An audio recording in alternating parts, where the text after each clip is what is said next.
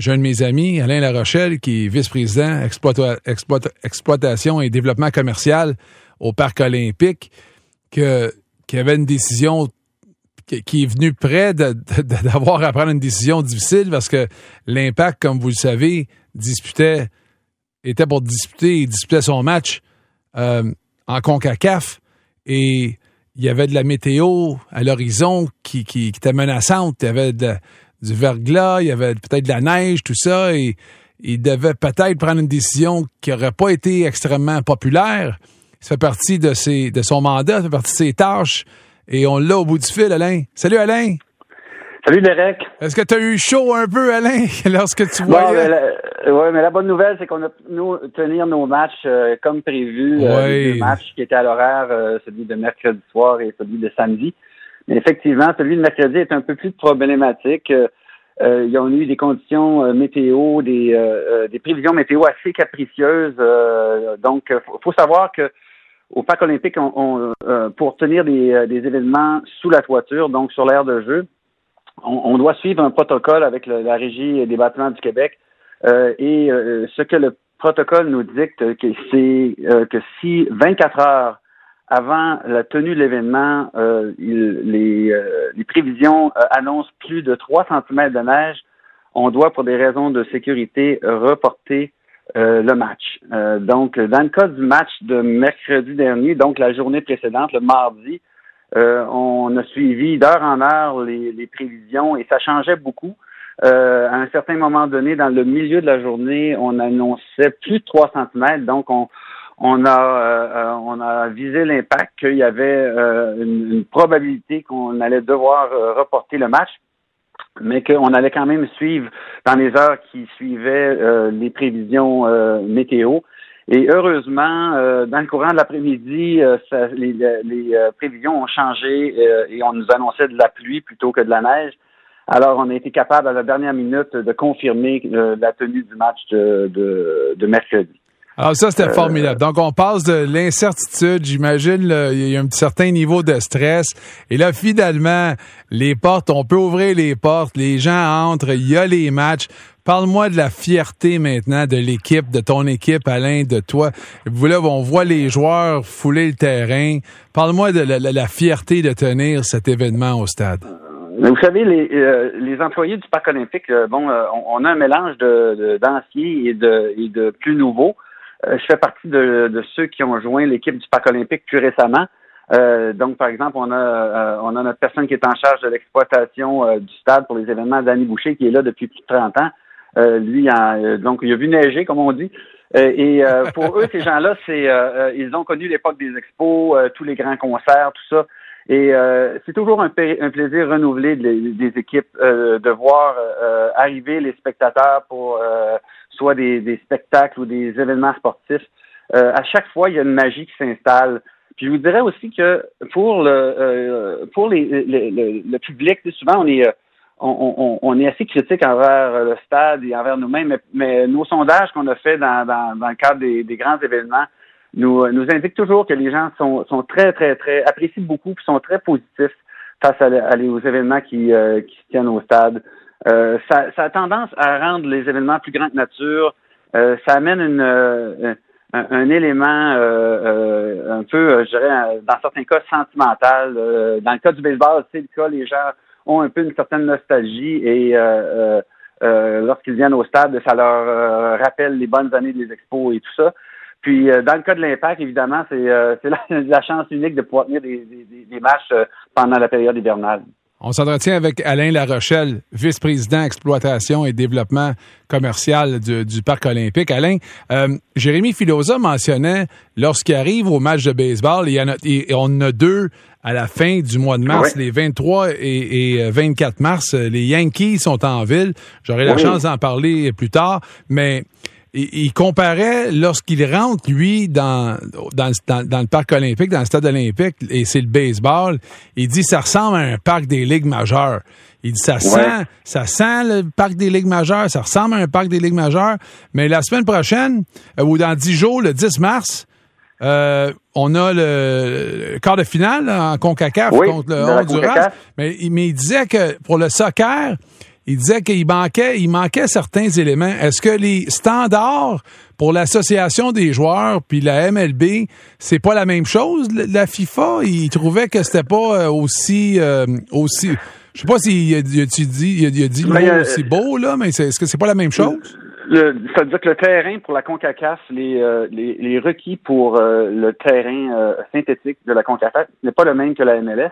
Donc, le terrain que nous avons, euh, que nous, utilisons pour la MLS est, conforme.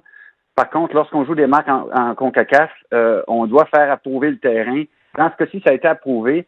Le Parc olympique regarde là, éventuellement la possibilité de renouveler euh, puis d'acheter un nouveau tapis.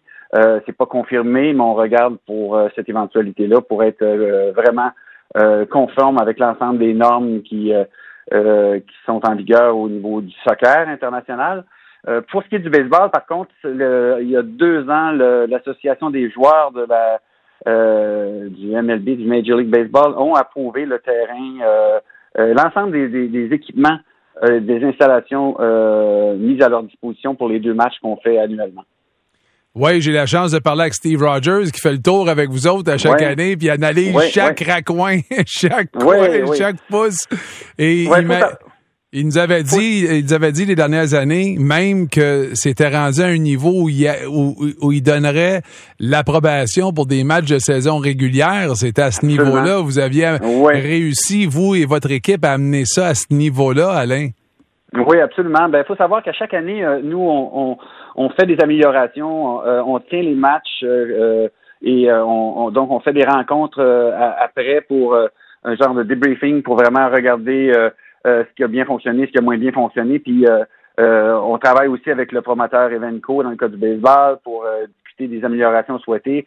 On, valide également les éléments avec l'équipe des Blue Jays pour s'assurer que le terrain progresse et s'améliore d'année en année. donc, au fil des ans, on a par exemple changé la clôture du champ arrière. La piste d'avertissement a été complètement changée. Le club, euh, euh, le club du receveur, jadis, qui s'appelait le club du receveur maintenant, et le club de Gary Carter, euh, a été entièrement rénové. Les certaines loges aussi, dont la loge du président au niveau 300. le tableau, le tableau indicateur est formidable aussi. Et le tableau indicateur également. Donc petit à petit, on va on va finir par se rapprocher de, du stade que tous se souhaitent. Le week-end dernier, moi je, moi, je suis ami avec Lisanne Richard, la, fameuse, euh, c'est celle qui faisait le, le, plongeon de, de, haut vol. Elle a déjà co-animé l'émission avec moi ici et euh, je l'ai vu partager et te remercier personnellement sur ses réseaux sociaux parce que vous lui avez installé une plateforme de 20 mètres, une nouvelle plateforme. Je sais que ce week-end, je pense, vous aviez un, un espèce de euh, je sais pas si c'était un championnat du monde, mais il y avait. C'est le, ce week-end, on tenait en même temps, on va dire que le match de l'Impact de l'autre côté du mur, euh, dans l'enceinte du centre sportif. Donc, euh, pour les gens qui sont pas très familiers, euh, lorsqu'on regarde le stade avec la tour, sous la tour, c'est là qu'on a toutes les installations aquatiques. Et, et, donc, dans, cette, dans ces installations-là, on tenait les vendredis, samedis et dimanches dernier la série mondiale de plongeons qui regroupe tous les meilleurs plongeurs de la planète, à l'exception des, Chinois qui sont pas venus pour les raisons qu'on sait. Euh, et euh, on a d'ailleurs eu une très très belle performance des plongeurs canadiens. Je crois qu'ils ont récolté quatre médailles d'or au total. Et, euh, donc effectivement, c'est c'est c'est un endroit qui est magnifique, c'est méconnu. et, de, de, la part des, des plongeurs et des athlètes qui s'entraînent là, euh, c'est réputé pour être euh, le, un des plus beaux centres aquatiques au monde, le plus beau centre en Amérique. Euh, et j'invite tout le monde, en si vous passez pas trop loin, d'aller jeter un coup d'œil. C'est vraiment des installations de premier plan.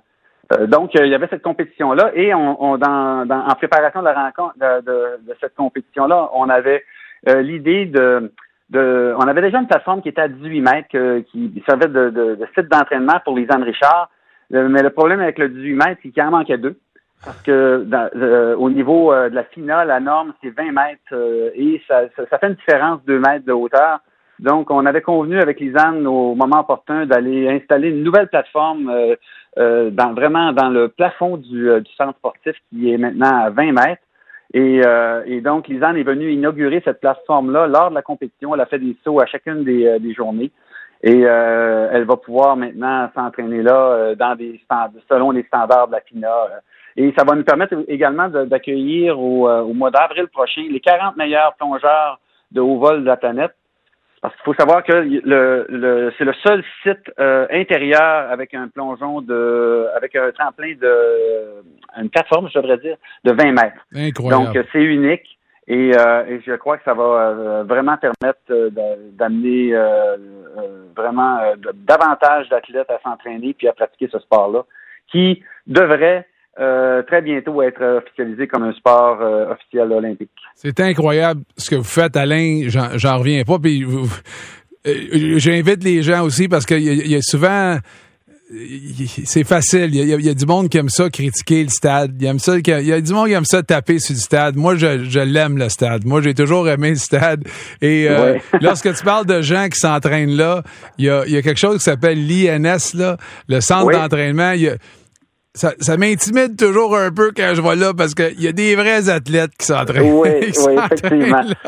Donc, l'INS, c'est l'Institut national du sport du Québec.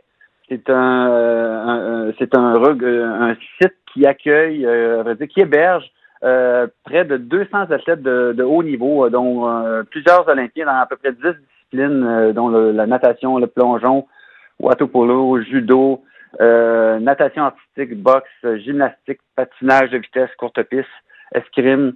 Ce sont tous des sports qui sont euh, euh, sont hébergés chez nous. On, donc c'est la résidence, c'est la deuxième ou première résidence selon des athlètes. on les côtoie tous les jours. C'est assez spécial aussi dans une année olympique parce qu'il y y a toute l'effervescence. J'entendais juste avant d'entrer en onde les, craintes par rapport à la tenue des Jeux de Tokyo sachez que pour tous ces athlètes, ils n'ont pas d'autre choix que de continuer à s'entraîner et de faire euh, et d'espérer que les jeux auront bien lieu comme euh, comme prévu. Là, je sais pas, je suis fier de vous autres, euh, tellement fier de, votre équipe. Il y a tellement de choses qui se passent. C'est un centre d'entraînement en triathlon aussi. Donc, ceux qui disent qu'il ne se passe pas grand-chose au stade olympique, là, vous, vous êtes dans le champ. Pas à peu près. Euh, je le sais, sur l'esplanade, il y a, des camions de bouffe de rue. Les, ça, c'est euh, ça part euh, lorsqu'il fait un petit peu plus beau. Là, les, je pense que c'est... Oui, à partir du mois de mai. donc, on fait tous les premiers vendredis. ça veut dire le, ah, les premiers, ça s'appelle les premiers vendredis. Donc, c'est un, une réunion, si on peut dire, de, camions de, de bouffe de rue. Et, et donc, c'est les premiers, premiers vendredis de chacun des mois de mai à octobre. Et c'est très, très populaire. Euh, on, a, on a eu des poules de, de plus de 20 000 personnes. On, euh, ça regroupe à peu près 40 à 45 camions de rue à chaque événement. C'est où la euh, meilleure place pour aller voir toute cette information-là, Alain? C'est sur notre site web parcolympique.ca. Okay. Donc, le calendrier des, des événements est affiché. Vous pouvez voir tout ce qui va se passer. Il y aura, entre autres, le fameux concert de l'OSM euh, qu'on fait depuis 2012. Cette année, ce sera assez spécial parce que ça va être tenu un dimanche, le 9 août, et, euh, et ça sera le dernier concert euh, de Kent Nagano à Montréal. Et, il va faire la neuvième symphonie de Beethoven. Donc, ça devrait être un événement vraiment marquant pour Montréal, l'OSN, le Parc olympique. Bravo, bravo. Puis il y a, fait que je vois, je vois là, je regarde sur le site justement, il y a plein, plein, plein d'événements. Il y a des salons. Il y a plein de salons, salons, les animaux de compagnie, on est, on est dans la saison des salons, c'est ça. Ah, bravo. Ouais. Bravo. et, on, vient tout juste de faire le salon du vélo. Là. Et j'oublierai pas, faut, faut, que je prêche un peu pour ma paroisse aussi, parce que ça fait plusieurs années qu'on travaille ensemble, puis c'est tellement, c'est tellement le fun de travailler avec toi, puis les gens du Parc olympique, mais notre fameux camp jour, le fameux camp jour qu'on a ensemble au, Parc olympique, euh, ça va être de retour encore cet été. Euh, je suis tellement fier de ce projet-là. Euh, où les jeunes ont la chance de pratiquer beaucoup de sports euh, avec comme comme lieu, c'est le stade olympique, c'est le parc olympique, c'est incroyable. C'est magique. Ouais, pour les jeunes, euh, faut pas oublier que pour les jeunes, c'est il y a une magie qui s'installe quand ils viennent au parc. c'est grandiose, ils sont impressionnés. Et puis, je dois dire que tout le personnel d'accueil euh, de Sport Québec euh, leur fait vivre une expérience vraiment exceptionnelle. Cette année, on, revient avec la même euh, formule pour une troisième année. Donc, je crois que les, euh, les places vont être euh, euh, disponibles très bientôt. Là. Je n'ai pas les dates en tête exactement, mais ça va, devrait être annoncé sous peu. Ben là, tu viens de me pousser. Là. C'est à mon tour. C'est à mon tour de me niaiser. Là. Merci beaucoup, Alain, pour le temps. Et on vous souhaite la, que de la belle température pour, pour la suite. Pour le 10 mars, évidemment, pour les matchs des Jays et des Yankees et qu'on ait beaucoup de monde et beaucoup de plaisir pour ces matchs-là. Oui, on t'attend au stade, Derek, puis merci, pour l'invitation. Merci Alain. Salut. Oh, salut. Salut, bye bye. C'était Alain Larochelle, vice-président exploitation et développement commercial du Parc olympique.